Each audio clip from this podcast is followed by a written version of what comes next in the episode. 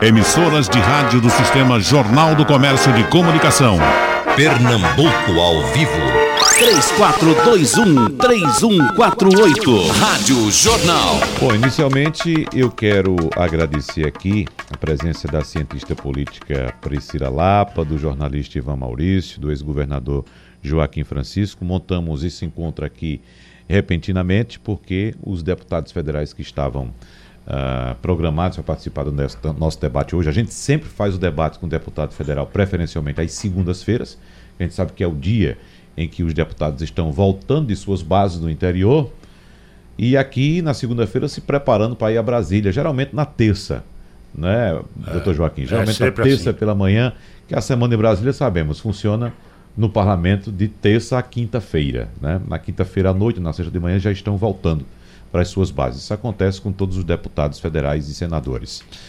Então, nós tivemos uma, a informação de todos eles, de todos eles, de que eh, as suas bancadas os convocaram para irem a Brasília neste momento. Evidentemente, vão entrar em discussão agora de forma mais efetiva, mais forte, com a questão da prisão em segunda instância, a mudança constitucional, uma proposta de emenda à Constituição da prisão à segunda instância, evidentemente em relação aos últimos fatos ocorridos na semana passada, desde a quinta-feira, quando o Supremo Tribunal Federal optou por rever a, a, o, a posição da prisão em segunda instância, doutor Joaquim. É verdade, e, e normalmente os deputados, é, durante a segunda-feira, ficam. Porque há, esse conceito que eu acho até que é sempre bom. Bom dia, os ouvintes, bom dia a Ivan, a Priscila, a você é, é, é sempre esse, esse princípio de que só se trabalha no plenário. E isso não é verdade. O deputado é. pode ser na base, ele está em Pernambuco, como ele está na Bahia, onde, onde ele estiver, ele está realizando o seu trabalho. Em segundo lugar, também é benéfico para o país. A pessoa sempre ficar de segunda a sexta, sempre preocupado em quanto mais projetos apresentarem, ia ser uma bagunça de, de, de, uma quantidade inominável de leis, né? Uhum. Então eu acho que há esse lado positivo. E terceiro, esse assunto está sendo exigido o debate dele pela opinião pública. E os deputados entenderam, tem uma reunião da Comissão de Constituição e Justiça Isso, CCJ. para uhum. analisar na fase inicial, isso não é um procedimento simples. Né? Você vai ter que fazer análise na, na Comissão de Constituição e Justiça, admitir a constitucionalidade, depois você vai ter que criar uma comissão especial, porque vai se tratar de uma PEC e a comissão especial vai trabalhar durante tal, tal, qual tempo, não sei quanto tempo, 30 dias, 90, 120, depende dos debates, para depois então submeter ao plenário. Por, uhum. quatro, quatro votações. Quatro votações. É. Uhum. É. Então, que ninguém fique imaginando que o deputado foi hoje para Brasília porque essa semana vai ser decidido a, a questão. Não, não. Eles vão ser necessários aí alguns meses, mas de debate. De debate. É. Agora, professora Priscila, é, o parlamento não demorou não para tomar conta dessa questão? Ou seja, me parece que é muito aquela coisa, né? A gente só arruma um cadeado na porta depois que a porta estiver arrombada. Sempre muito é? reativo, é? né? Bom dia, é. bom dia a todos. De fato, isso é um dentro da academia a gente discute muito é uma questão chamada judicialização da política, né, que tem vários, vários vieses, e um deles é esse, a ausência de protagonismo do legislativo em legislar sobre questões importantes, às vezes a desconexão com a agenda da sociedade faz com que outras instituições acabem tomando um protagonismo legislativo que originalmente, pelos princípios, né, não seriam do legislativo. Então, esse é um, é um caso tipo, não só esse, né, quase todas as reformas eleitorais significativas nunca, quase nunca originam né, no legislativo. Quantas vezes a gente viu resoluções né, do Tribunal Superior Eleitoral determinando regras decisivas né, para o processo das eleições em curso e o legislativo ficando sempre construindo uma legislação a partir de uma decisão tomada na instância judiciária. Né? Então esse caso é mais um, né? Essa discussão da segunda instância ela já teve vários, várias idas e vindas. Eu acho que existe uma agenda na sociedade muito clara sobre o tema. Pode não haver um consenso, mas uma agenda de que esse tema precisa ser enfrentado. E ficou esse jogo de empurra, né? Vamos ver no que vai dar.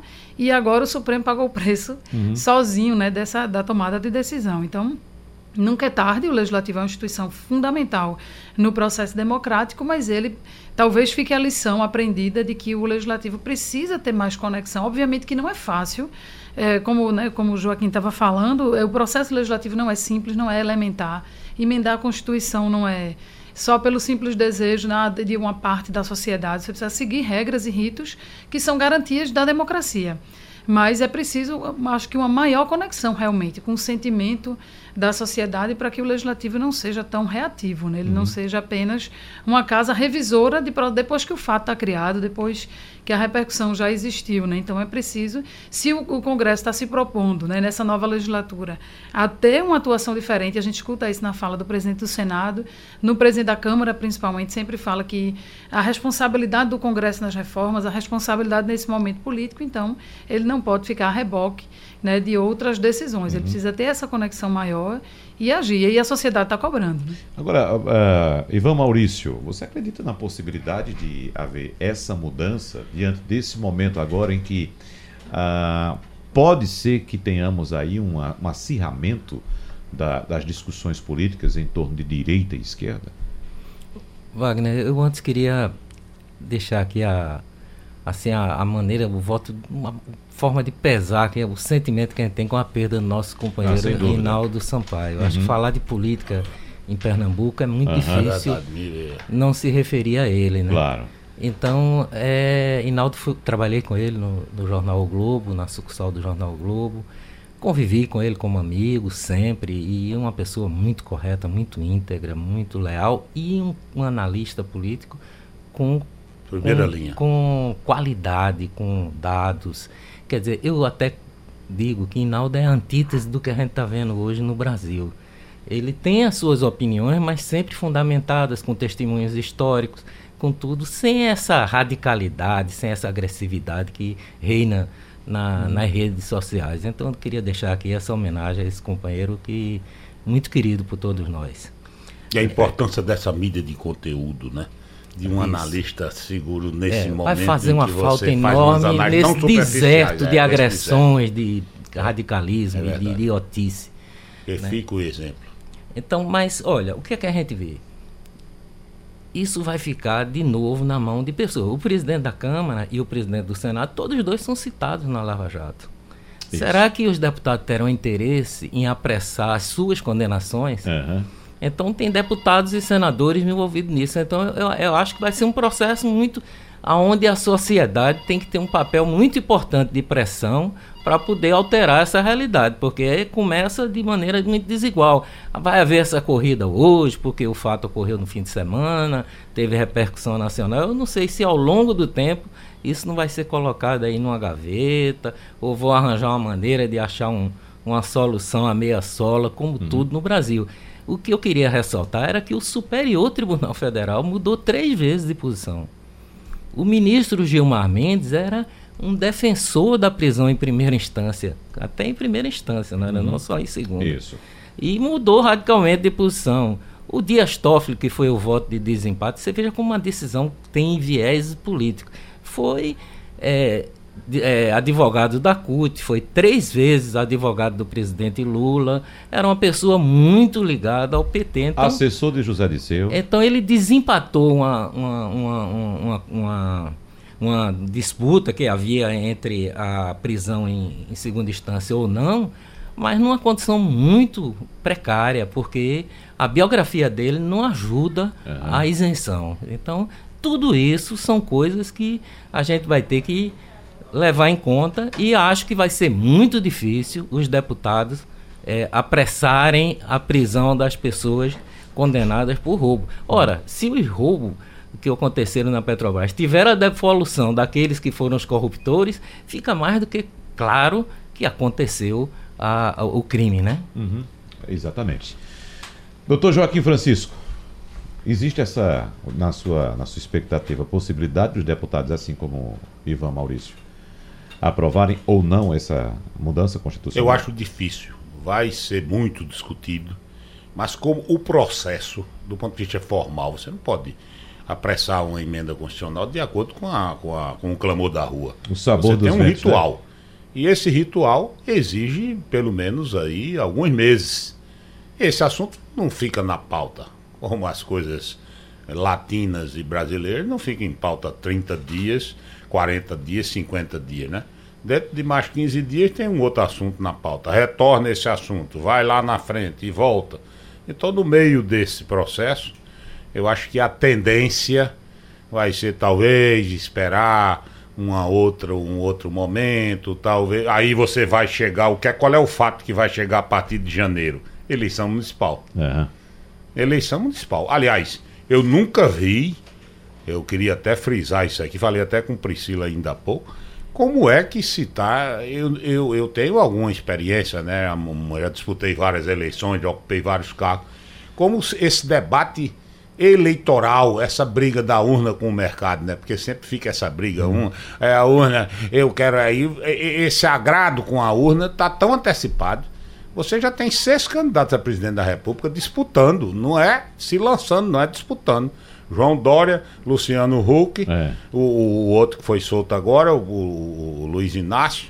Né? Ainda tem o, o, próprio presidente Bolsonaro que admite, os ministros admitem que ele vai disputar, o governador da Bahia, Rui Costa, o do Maranhão, e todos colocados no palco de 2022. Em 2022 também tem os governadores. Eu estava em São Paulo, né? A, a, a, cheguei a 15 dias, passei um mês e meio em tratamento de saúde. Pois eu lá em São Paulo, de repente, 62 prefeitos se reúnem para lançar a Alckmin. Aqui eu digo, vai ser prefeito de São Paulo. Não, governador. E, já e, ele, e ele foi. e ele foi. Uhum. Eu não ia para um, um baile desse de jeito nenhum. Uhum. A, a, minha visão, né? Como é que eu vou é, comparecer a um lugar para lançar minha candidatura para daqui a dois anos, o país cheio de problemas. Mais de dois, né? A América, a América do Sul cheia de problemas, dos nossos 12 vizinhos tem 10 pegando fogo. Uhum. E eu me lançando candidato a candidato a governador com, com 60 prefeitos. Isso é não é, é à toa que ele perdeu pro Cabo da Cioro lá em Olinda. Tá dizendo, eu acho que está havendo alguma a necessidade de um pronto-socorro de ciência política. Uhum. Botar um departamento à parte para ver se isso é, é problema de deficiência imunológica do corpo político, o que é que está havendo, porque está uma coisa sem sentido. Eleição municipal, tudo bem, vai ser no próximo ano. Esse debate vai, vai, vai ser assodado, né? Vai aparecer e tal. Prisão em segunda instância, todo mundo, é. você é candidato a prefeito, não é. Um segundo ponto que eu vejo também, e Priscila e Ivan, que são experientes também no campo político, é essa, essa exacerbação que está ocorrendo em relação a alguns temas que você quer de solução imediata. Né? É, é, não, a democracia não é pronto-socorro, não, não é SAMU, não. Que vai atender na mesma hora. Mas como é que pode e tal? Por isso que os sistemas democráticos no mundo estão vivendo uma crise profunda. Uhum. Uma crise profunda, porque você quer solução a hoje e depois de amanhã, até um pouco de paciência, não, é? não se deixar levar por esse afã eleitoral, por essa síndrome de agrado à urna, que é o que você tem visto. E depois você não admite no processo democrático, isso também é outro defeito, o rodízio do poder. O sujeito chegou na primeira. Isso tem acontecido nos últimos 30 anos. Sentou, são 20 anos de projeto. Já vaza logo, manda um, um Espírito Santo de orelha ali, é. vazar o negócio. É. Ah, o nosso projeto tem 20 anos. Como hum. se o rodízio não fosse salutar. Eu ganho a eleição, fico quatro anos, já tenho direito à reeleição, que até pouco tempo não tinha. E a, com a reeleição eu ainda digo, vou eleger meu sucessor. E elege quatro e quer mais quatro e eleger o sucessor do sucessor. Pode olhar os projetos políticos que estão aí. Esses são 16 anos. O Morales agora deu uma rateada lá na Bolívia, né? Isso. Quatro mais quatro mais quatro, uhum. já queria quatro mais, já, já ganhou uma eleição fajuta e eu acho que já estava com um candidato para lançar. É. Não é assim, não. Uhum. Que processo democrático é esse? Isso é, é processo la Rússia, processo à la Turquia, processo. Calma.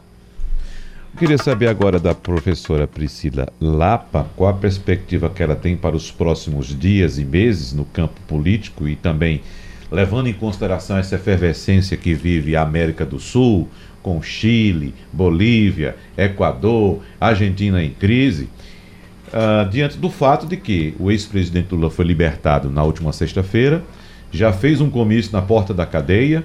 Sábado de manhã fez outro comício em São Paulo. Não vai parar, não. E já tem um comício marcado para dia 17 aqui no Recife. Né? Então, qual o cenário que a senhora projeta para os próximos dias, sabendo que são dois grupos extremamente radicais que estão aí eh, se degladiando, um à direita, outro à esquerda? Eu acho que a gente perde a oportunidade de ter de volta ao cenário político brasileiro o eleitor mediano, que era o que a ciência política dizia, daquele eleitor com posições mais moderadas, né, do eleitor que conseguia fazer uma conexão né, entre os fatos políticos, mas sem esse apego da minha verdade, da minha narrativa. Né? O que a gente vive no Brasil não é um fenômeno exclusivamente brasileiro, isso não conforta, mas explica, né, ajusta. É um, né, o modelo da crise da democracia representativa, que tem se moldado né, nos países das mais diversas formas, mas esse radicalismo ele é muito presente a partir né, da variável redes sociais entrando aí como fator decisivo no processo político eleitoral. Mas a gente, no Brasil especialmente, eu acho que o que agrava a crise, o que deixa as pessoas um pouco nesse estado de nervos, é que a gente não tem uma clareza de para onde a gente está indo. Porque quando você tem uma disputa de narrativas entre o bem e o mal, que no caso no Brasil virou essa disputa entre direita e esquerda, que até pouco tempo, quando você falava em direita e esquerda, você parecia um lunático, né? A pessoa uhum. dizia, você vai estudar isso na academia, isso morreu, isso caiu com o muro de Berlim, né?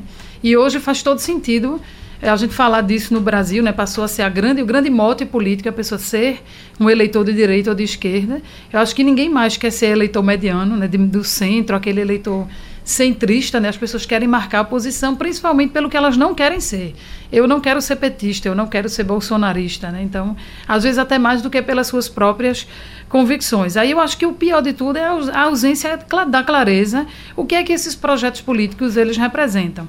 Uma pergunta que eu vi em alguns debates nas redes sociais na sexta-feira, logo que saiu a notícia né, da soltura do ex-presidente Lula, é qual seria a causa da esquerda agora, né? Se a, a causa era Lula livre, apesar de que ele, a liberdade é algo temporário nesse caso, né, mas tende a ser temporário. Mas a grande pergunta era se esse era o grande mote que as esquerdas usariam ainda para o processo eleitoral do ano que vem, ou como força política de oposição no atual governo. Né? Obviamente, é uma, é uma posição de oposição a tudo que vem do governo federal, né, pela própria narrativa como é, como é construída, mas efetivamente qual é o projeto da esquerda? É derrotar o bolsonarismo, né? Mas e, e quanto às grandes questões do Estado, da economia, uhum. né, do, as reformas, tá? Se não é esse o modelo, qual é o modelo proposto? Se a reforma da Previdência não foi a melhor, qual é a melhor? reforma da Previdência. Então, o próprio eleitor está um pouco órfão desse discurso. O discurso é simplesmente a justiça foi parcial, não foi parcial, o Supremo errou, e uma demonização das instituições que também não é um fenômeno exclusivo do Brasil, nem da esquerda brasileira, nem da direita brasileira.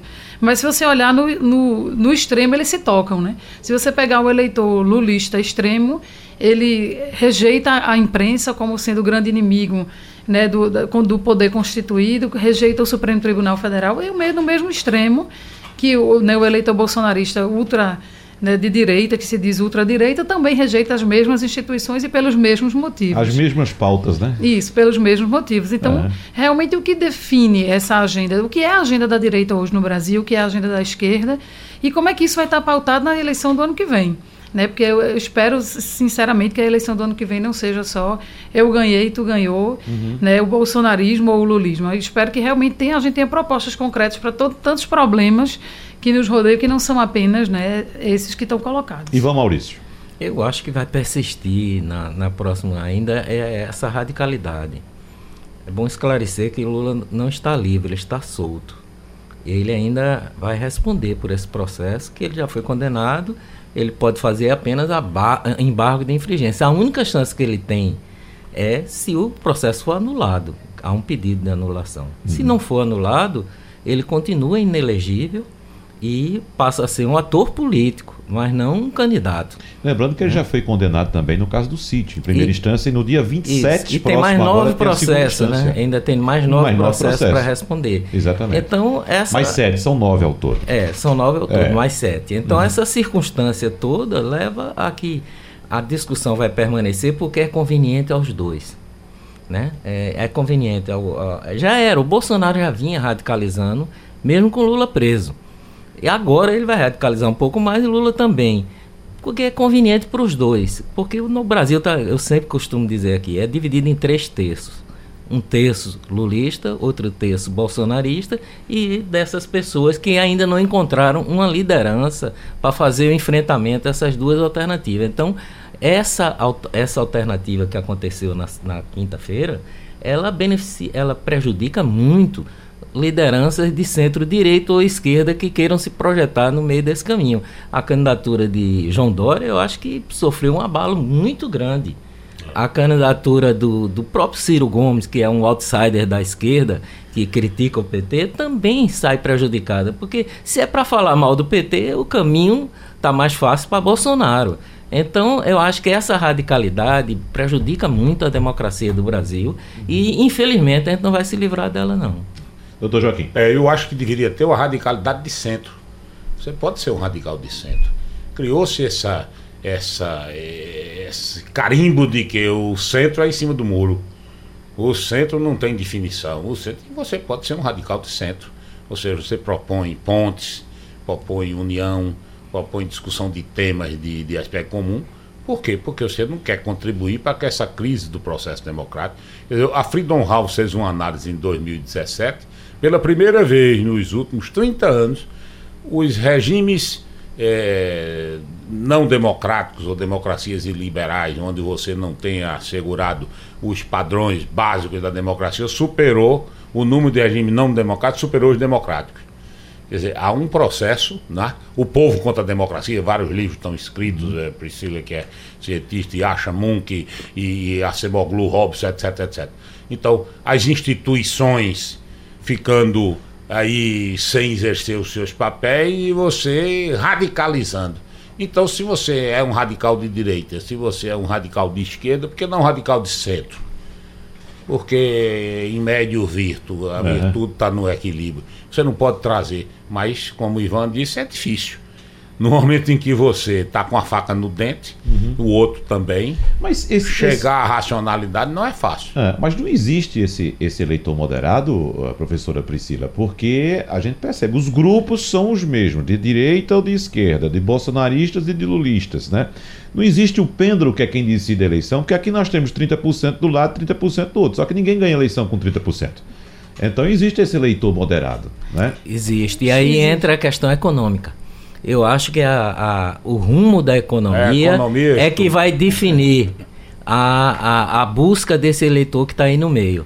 Se o, o, brasileiro voltar a consumir mais, a ter melhor oferta de emprego, o, a, o rumo sopra para o lado do Bolsonaro, porque quem está conduzindo a política econômica é ele. Se a política econômica do governo Bolsonaro não der certo, aí vai para a oposição, que hoje é representada pelo lulismo. Então a gente tem essa circunstância que vai ser o pêndulo dessa eleição. Eu não acredito, deveria, torceria até para que surgisse, mas que surja um líder de centro expressivo. Não tem, não vejo.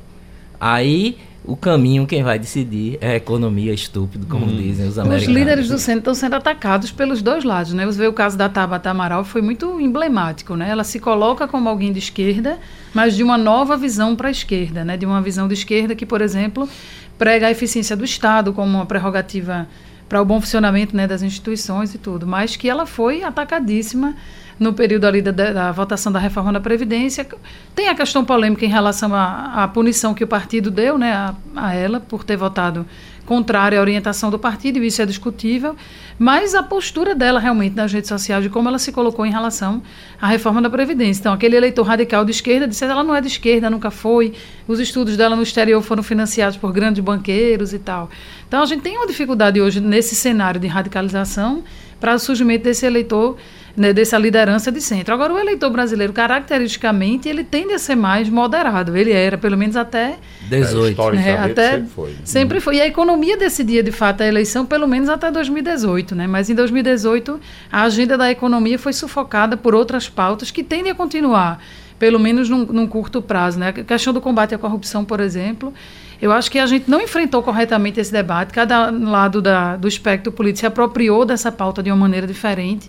Agora, um projeto da sociedade brasileira compatível com instituições mais organizadas, mais transparentes, com menos corrupção, a gente não consegue ver clareza disso acontecendo né, no, uhum.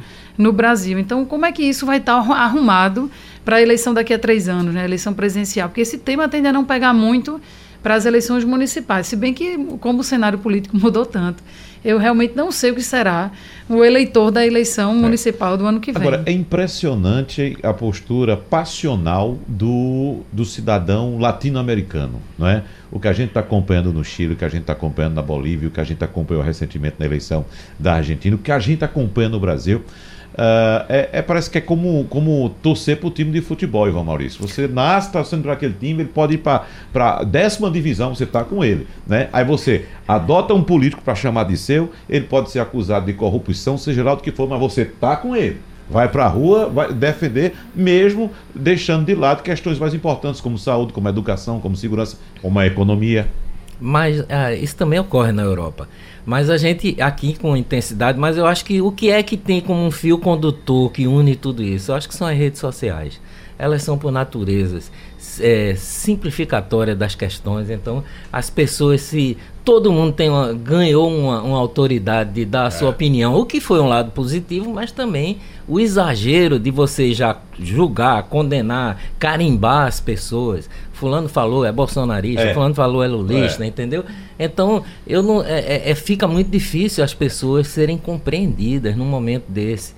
Né? Quando você tem muita zoada, aí é como se você estivesse num show de rock pesado, da pesada, e o cara cantando João Gilberto de lado de você. Aí o cara não ouve, o João Gilberto desaparece agora a qualidade de João Gilberto. A tendência à irracionalidade. Esse embate. é, é, uma irracionalidade tremenda. Doutor Joaquim, você não acha que esse embate em algum momento pode cansar o eleitor, não? E aí, naturalmente, surgir um moderado, um radical de ah, centro, vai, como o senhor vai. fala. Será que o cara vai ficar abusado do tempo?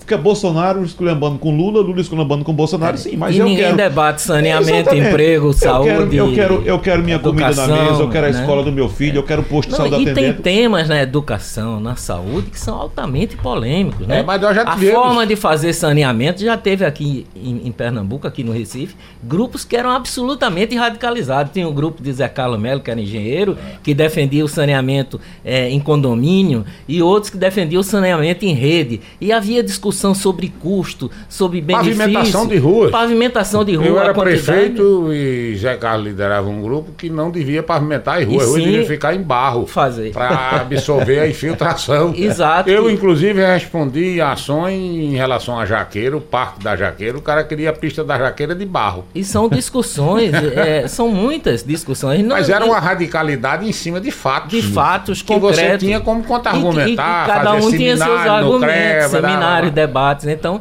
a gente não está discutindo no Brasil saúde, educação, saneamento. E isso é muito grave. É uhum. É muito grave porque é, é, mais fácil você xingar um cara né, de Bolsonaro, é outro é, é Lulo, é, Lulo petista, não sei o que. Aí uhum. agressão e agressão e a qualidade do debate político. Aliás, se a gente adotasse aqui a estratégia para acabar com a carreira de muitos políticos no Brasil, que a, a televisão portuguesa adota, que é dar 3 a 5 minutos para o cara falar sobre o assunto que está em pauta. Porque se você botar um deputado hoje para falar sobre transporte coletivo, saneamento, é, é, negócio, ele se acaba, ele não tem como falar três minutos, porque ele não tem qualificação para é, isso. E ainda corre o risco de virar uma estante e cair um livro nos pés. Se cair, é, morre aí, aí é... é... um atentado perigosíssimo. Ou uma carteira de trabalho. É. Mas o senhor vê, doutor Joaquim, essa possibilidade de o eleitor se cansar desse embate ah, sem dúvida. e seguir vejo, outro, outro caminho? Eu vejo porque esse processo vai. Nós estamos analisando aqui. Algumas pessoas estão refletindo, e é mesmo. Uhum. Eu não pensei nisso. Essa eleição municipal, como é que eu vou resolver o problema da mobilidade? E essa questão do metrô, uhum. importantíssimo. Eu estou discutindo, discutindo, todo dia eu estou saindo para tomar o metrô, o metrô não funciona. Uhum. E, a, é. e, a, e, a, passagem aumentou é, cinco vezes e aumenta até mais. Que eu devo dar um grito no outro e o que eu devo fazer não sei o quê, e uhum. eu vou, vou ficar o quê? Eu não vou viver em Marte. Eu vivo aqui, eu tenho problemas emergentes que batem na minha porta todo dia, da educação, da saúde, da violência, etc. E eu tô, digamos assim, embriagado em Coreias todas, né, sem observar uma questão aqueles fatos objetiva, que são relevantes. Uma questão objetiva. É, a gente está assistindo e nem a imprensa está falando quase. É, a questão, qual que seria melhor? Manter uma tarifa de ônibus empregando os cobradores ou fazer o que estão sendo feito, botar um motorista para ser cobrador de, de ônibus, gerando um imenso desemprego num momento muito crítico de emprego. Então tem muitas atividades que poderiam ser desmecanizadas. Algumas limpezas de, de canais, limpeza de, de, de, galerias, que dariam muito mais emprego do que você pagando uma empreiteira só para botar um operador de máquina fazendo o serviço de 10, 20 homens. Aliás, é. Ivan, há um, há um fato relevantíssimo disso. Eu era deputado na época e foi submetido à questão dos frentistas de posto de gasolina. Há mais de 35 anos, 30 anos no mundo, sobretudo Inglaterra, Nova Zelândia e etc, etc, você não tem frentista de posto de gasolina. E esse assunto foi colocado e o Congresso votou uma lei e, e os donos de postos concordaram. Você teria, se tomar essa medida de self-service nos postos de gasolina, hoje você desemprega 800 mil frentistas. É. Aqui Aí qual certo, é né? o preço que isso incidiria sobre o litro de gasolina? 0,17? Será que todo mundo está mobilizado para desempregar 800 mil pessoas por causa de, de 10 centavos no litro? Então esse é, que é o bom de, debate. De tecnologia essa tão desumana que de repente você tem que tomar todas as medidas. Essa questão foi discutida há 12 anos, 13 anos atrás. Esse é que é o bom e debate. Lei, e nós temos uma defasagem na nossa qualidade de educação que essas pessoas, se não tiverem um emprego manual desse tipo, não vão encontrar outra atividade. Você não entra na fábrica da, da, da, Fiat em Goiânia se não conhecer o mínimo de informática, se não tiver, se não tiver uma preparação, se não tiver qualificação. É. E essas pessoas estão condenadas a terminarem a vida sem qualificação. Tem, tem que pensar o emprego também por esse lado, pelo a, o lado social humano. Isso é um debate, vai gerar contas, tem que se chamar economista, mas o que é melhor? Ganhar 800 mil, é, desempregando, é, ganhar dinheiro 17 centavos desempregando 800 mil pessoas, deixando 800 mil famílias sem ter o que comer, porque a gente já sente na rua, eu tenho sentido na rua já há coisas da década de 70, a fome. Pessoas, eu já, eu, as pessoas estão me pedindo comida. Você não é sente na rua, não. Ivan, e o IBGE trouxe esse dado Isso. semana passada do aumento Porque do, tem o cara que pede o dinheiro, nisso tem um oportunista, tem o todo. Mas quando um cidadão chega a pedir um comida a alguém, e eu quase toda semana estou recebendo dois, três pedidos de comida. Não é outra coisa, não. É a máxima humilhação que um ser humano pode passar. Carlos de Olinda já rasgando o verbo. Ó, deputado e qualquer político são todos bandidos. Desde quando deputado trabalha? Bom, já está aqui, né? E o leitor, já está fora, ele... tá fora do espectro da direita E o eleitor que vende o voto. É, e o eleitor que troca por é, é saco é muito de cimento. Bom, muito bom, Ivan. Aí é fácil dizer que todo político é ladrão, quando muitos dos eleitores não passam de eleitores safados. Uhum. Olha, é muito bom você colocar essa questão, porque é o seguinte, é, é, político, o pessoal fica, por exemplo, Carlos aqui, esculhambando com todos os políticos. Mas o político não veio de Marte, não. Não apareceu, não caiu do céu, não, nem, nem subiu do inferno foi, é, é, gente do povo que foi votada pelo povo. Não tem nenhum deputado, nenhum vereador, nenhum governador, seja lá o que for, que, que, que to, tomou a cadeira de alguém. Todo mundo foi votado. Quem reelegeu Renan né? Calheiros sabia quem ele era, pois os é. alagoanos. Pois é, então falar de político é, é, é, é muito bom falar mas... facilmente assim, mas é, é preciso ter cuidado, porque político é gente, é do povo Essa é uma visão totalitária, é antidemocrática. Não uhum. tem outra saída fora da democracia. Não tem. Não tem. A gente vai caminhar para a ditadura que não dá certo, não deu certo em canto nenhum do mundo. Não uhum. conheço uma ditadura que deu certo. Pode dar até durante um curto período, mas depois ela se E outra coisa, é bom que se diga que ditadura tem de direita e tem de esquerda. Ditadura nenhuma né? presta. Pois é. pois é. Professora, Desculpa, acho que eu interrompi. Não, mas a gente estava falando dessa, dessa questão do, da negação da política, né? Foi essa, esse fenômeno de negação da política que gerou, que está na raiz de, do que a gente vê hoje, né? Desse debate histérico que, na verdade, não é debate, porque debate você tem a possibilidade de escutar e de falar, né? De trocar ideia. E aí essa história, lá em 2013, a gente já via, não queremos os partidos participando das manifestações, toda a rejeição é, a todos os políticos. Bem colocado. Isso foi causando esse germe, esse desconforto de que o que vem da política é ruim. Como se houvesse uma possibilidade de vir né, soluções pra, coletivas para a sociedade que não venham da política. Né? E aí, se você observa o fenômeno das filiações partidárias, das trocas de partidos nos períodos que antecedem eleições, as movimentações são em torno das mesmas pessoas. Então, onde é que estão aqueles que querem construir uma nova política? Eles estão se filiando aonde? Eles estão colocando seus projetos políticos onde, né? Fica difícil a gente imaginar é. uma mudança sem que essas pessoas venham participar do, do processo. Para lembrar dessa época que você fala, Priscila, tem uma mensagem aqui de Jimmy Dantas Alves, está em Guarulhos, São Paulo, dizendo que saudade me deu agora vendo o grande homem público Joaquim Francisco. Lembro-me das grandes disputas com o saudoso Miguel Arraes e Javas Vasconcelos tempos bons, quando o meu Pernambuco era governado por homens de bem. Bom, é, e era é... um tempo, eu disse aqui a você é. antes, a gente estava comentando, que se perdia a eleição. Sim. Agora é, é você, o símbolo de que você participa de um grupo político forte é não perder nunca. Uhum. Você ganha a eleição, se reelege, elege o sucessor, elege os prefeitos da sua região e elege o sucessor do sucessor do prefeito. É, é, é, é um jogo, eu não diria que é antidemocrático, porque você ganha a reeleição, mas você restringe o debate. É, é. As opções ficam mínimas. É, mas de fato, é, dá saudade daquele tempo, viu, Ivan, Priscila e doutor Joaquim, porque, por exemplo, eu é, eu lembro desde os 5 anos de idade, doutor Joaquim, que eu ia frequentar os comícios, observar, a, a, a acompanhar e, e, e, de fato, encantava aquele, aquele embate. Né? Um embate de ideias, de respeito, né? respeito sobretudo ao eleitor, à população. Era uma é, coisa... E nunca houve saída, Priscila disse bem isso, com essa criminalização da política. Ora, é uma contradição início lides, quer dizer, uma contradição. Você escolhe o político. É. Todo poder manda do povo em seu nome é exercido. E depois você escolhe e diz, eu escolhi mal. No outro você não escolhe mais. Você tem essa capacidade. A beleza do processo democrático, você pode estar se renovando.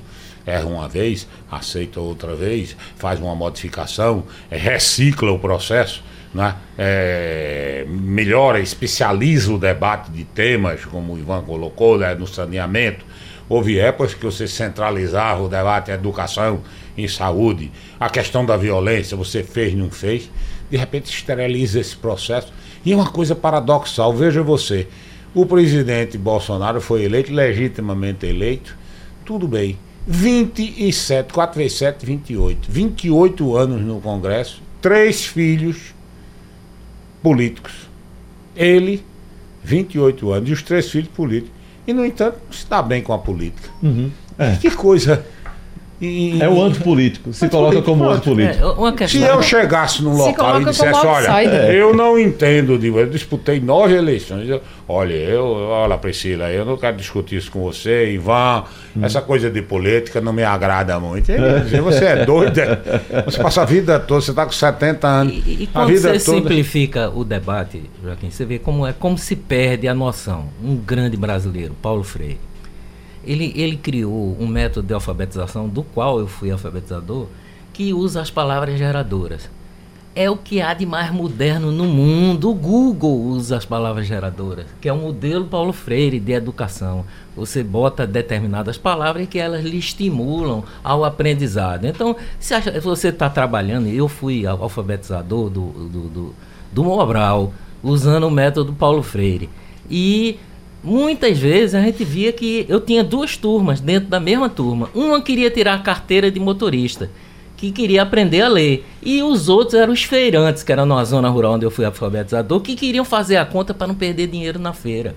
Então, isso são prioridades. Então, é um método das palavras geradoras, onde você escolhe as palavras prioritárias. Então, condenar Paulo Freire sem discutir o que ele fez e o que, e o que ele propôs é um erro crasso, entendeu? Pode ter outros defeitos, né? mas só pelo fato de ter sido filiado ao PT, nunca. É o maior educador brasileiro e talvez uma das pessoas mais preparadas no mundo para um método de alfabetização em curto prazo. Então, essa discussão como alfabetizar, como alfabetizar a pessoa rapidamente, como motivá-la a aprender a ler, a escrever, a fazer conta, é uma discussão muito importante para o Brasil e a gente não, ela está pequenada, ninguém quer debater isso de forma séria. Uhum. Então é lamentável o que está acontecendo na política hoje do Brasil, mas compete a todos nós que somos do bem a começar a levantar esse debate, porque senão a gente vai ficar aqui um xingando o outro. Eu não vim aqui para isso, a gente veio aqui para debater ideias e propostas que podem não ser coincidentes, o que é bom. É. Professora Priscila. De uma forma geral, no governo atual, eu percebo o esforço da parte econômica de fazer esse debate de forma mais, mais estruturada, que é quem tem esse conteúdo, na verdade, né? Porque você pega, por exemplo, em relação a essa tragédia ambiental, por exemplo era uma grande oportunidade, tanto para a direita como para a esquerda, de criar uma nova agenda em relação a esse tema. Né? Você vê, por exemplo, a esquerda sempre foi muito protagonista desses temas ligados à questão ambiental, mas ficou tudo muito numa histeria de dizer assim, ah, a culpa é porque está tá havendo um desmonte né, da política ambiental e o governo federal não agiu e não foi feito. Mas, efetivamente, qual é a agenda da esquerda hoje para a questão ambiental no Brasil? A gente não viu isso né, ficar claro em nenhum momento. O debate vai muito para esse lado. É motivo de ataque, não de construção de, buscar de proposta. Culpado, né? E aí, da mesma forma, o governo federal teve uma grande oportunidade de dizer o que poderia, que forças poderia mobilizar e vem colocar fake news, vem o ministro colocar imagens de, do navio lá do Greenpeace e hoje está respondendo né, criminalmente por uma acusação que o próprio Greenpeace está fazendo né, de injúria, de denunciação caluniosa. Né? Então, a gente vive um momento muito delicado. E quando os nossos representantes constituídos alimentam essa postura e realmente a gente fica com a impressão que a saída deve vir da própria sociedade, que se uhum. a gente for esperar essa amenização, esse debate mais ameno vir de quem está nesse momento promovendo instigando esse debate, a gente realmente vai ter muita dificuldade de sair desse, desse debate mais louco né, que a gente se meteu, dessa histeria, porque isso não é um debate, né, é uma histeria é. de ideias e de encontrar inimigo em todo canto. Né? Agora, nós estamos acompanhando paralelamente a, a esse embate um avanço de uma agenda econômica, uma agenda econômica liberal no Congresso e me parece, eu queria saber a opinião de vocês, liderada pelo presidente Câmara, Rodrigo Maia. É, eu acho que nós estamos com ventos favoráveis soprando. Né? Ou seja, começa a dar sinais de que o desemprego está se reduzindo, sinais de que o crescimento vai ser um pouco maior, é pequeno, 1%, 1,2%, mais sinais. Mas é alguma coisa? Ah, o, o, o risco Brasil caiu, há uma expectativa positiva, os leilões de concessões, etc, etc, foram num bom caminho. Quer dizer, é você desinflamar um pouco esse tecido. O tecido, vamos dizer, que você está com a gripe, ainda tem reflexos da gripe, ainda tem algumas doenças paralelas, mas você está se restabelecendo. Então que a gente procure um, um, conjunto de vitaminas e não um conjunto de ácidos uhum. para dar ao paciente. Porque é. né, é uma hora de jogar uma tarrafa assim, no sentido da pesca, é. para regimentar uma maior quantidade de gente, para você sedimentar essa derivada positiva. Eu estou torcendo nisso. É. A, a contribuição vê, de você agregar mais. Isso. porque vê, os ventos são positivos. A gente percebe, inclusive, é, o, o setor produtivo um tanto distante desse debate, porque está percebendo que essa agenda que interessa muito a ele está indo adiante, professora Priscila. O que, é que a senhora diz? Pois é, e agora o, o que precisa ter é habilidade política, né? Você vê a forma como foi lançado o pacote, que era para ser uma agenda positiva, aquilo era para estar. Tá né, o, pacote recente da economia, Sim. que a gente discorda. As três PECs. Isso, discordando ou não, e muitos dizem que os efeitos imediatos não vão acontecer, e tem um debate a ser feito sobre isso. E era sobre isso que a Câmara e o Senado poderiam estar tá dando a sua contribuição nesse momento, né? Mas parece tudo muito nebuloso, assim, a forma como a reação ao que é proposto pelo governo e não isentando também a culpa do próprio governo na forma como ele lança né, as suas medidas. O próprio Paulo Guedes, em muitos momentos, é muito exasperado, muito quando ele se relaciona com a, a, o setor produtivo, ele age de um jeito. Quando ele está em debate com, por exemplo, quando ele enfrenta alguém da oposição, ele sai do sério, ele também perde um pouco né, a compostura de ministro. Eu acho que isso não é bom. Eu acho que tem a faca e o queijo na mão para fazer o que tem que ser feito, mas eu acho que está atingindo de uma forma o governo atual e, obviamente, a oposição também, que a gente tem tido dificuldade em encontrar né, o caminho político para fazer aquilo que, do ponto de vista da economia, está tá traçado e para alguns vai dar certo. Né? Mas as medidas econômicas elas tiveram um bom apoio político e uhum. tiveram uma agilidade grande. A gente, em um ano, aprovou uma reforma da Previdência que já vinha rolando desde o governo de Fernando Henrique, passou pelo de Lula duas vezes, Dilma, Temer e recuou, não foi né? possível e Temer recuou. Não, ele, nenhum deles conseguiu uma maioria para aprovar e nós aprovamos. Essas duas reformas aí também são importantes. Se elas tiverem um encaminhamento, eu acho que o governo Bolsonaro tem a melhor equipe econômica dos últimos anos. O pessoal tem muita capacidade de planejar, de fazer. Tanto é que eles estão terminando o ano com vão superar, vão surpreender com um orçamento muito maior do que o que encontraram planejar, projetado. Vai ter uma, uma receita é, superior. Aquele discurso que foi um discurso irresponsável dos reitores de dizer que havia corte quando havia contingenciamento, foi inteiramente desmoralizado é. pela equipe econômica. Eles provaram, está com tudo em dia do orçamento e ainda corre o risco, se a receita crescer, e tende, todos os indicativos são de crescer nesse último trimestre do ano, de ter o maior orçamento da educação no Brasil. O que precisa discutir é o seguinte: a gente está gastando bem ou mal na educação? Porque talvez o problema não seja de aumentar mais verbas, e sim saber aplicar melhor as verbas. Acho que não só na educação, em tudo. Na saúde, o Brasil compra mal remédio, tem muita corrupção no meio, o Brasil tem muita dificuldade na área de, de livros didáticos, muito desvio de recursos não é só aquele viés ideológico do que é que tem dentro do livro, não. Então tem muita coisa que pela via da economia a gente pode melhorar o Brasil Veja. e temos que torcer para que isso ocorra. Veja com esse juro baixo, o volume de recurso que já começou a ser aplicado.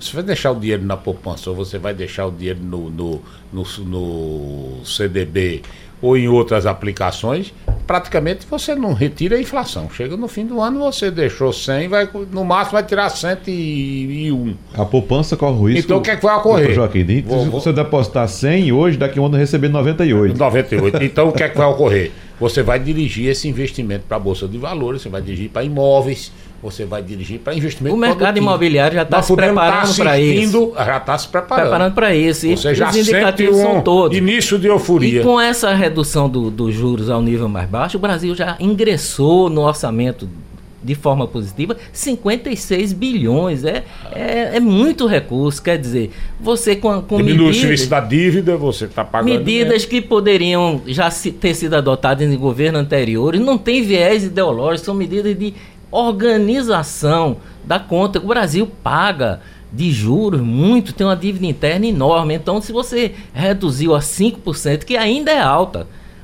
mas já teve economias ah, enormes, um que foi que deu a folga.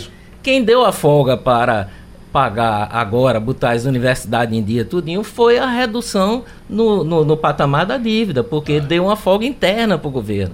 Então, a população não entende desse mecanismo porque os políticos não ensinam as pessoas a, a saber o que é um orçamento, como ele é aplicado. Eles nem sabem, muitos deles, né? Sim. Mas é preciso que a gente prepare pessoas para fazer isso, porque é, talvez essa seja a atitude mais radical do ponto de vista da política. Você saber como é que o governo gasta o dinheiro que você paga em impostos. Exatamente. Eu tô vendo Choque de lucidez. Eu estou vendo uma charge aqui da Folha de São Paulo hoje mostrando é, Bolsonaro deitado né, numa cama, cama de casal, com o boneco, aquele boneco de Lula. Sim. Né? Aquele boneco de Lula. Aí a, a, o balãozinho de, de Bolsonaro é o seguinte: não vou mentir, eu senti sua falta. Havia uma frase de Stanilau Ponte Preta, que era um, um, um humorista, jornalista muito famoso, e que o, o, inimigo dele era Ibrahim Suede, que era um colunista. Ele dizia: Ibrahim, Ibrahim, se não fosse você, o que seria de mim?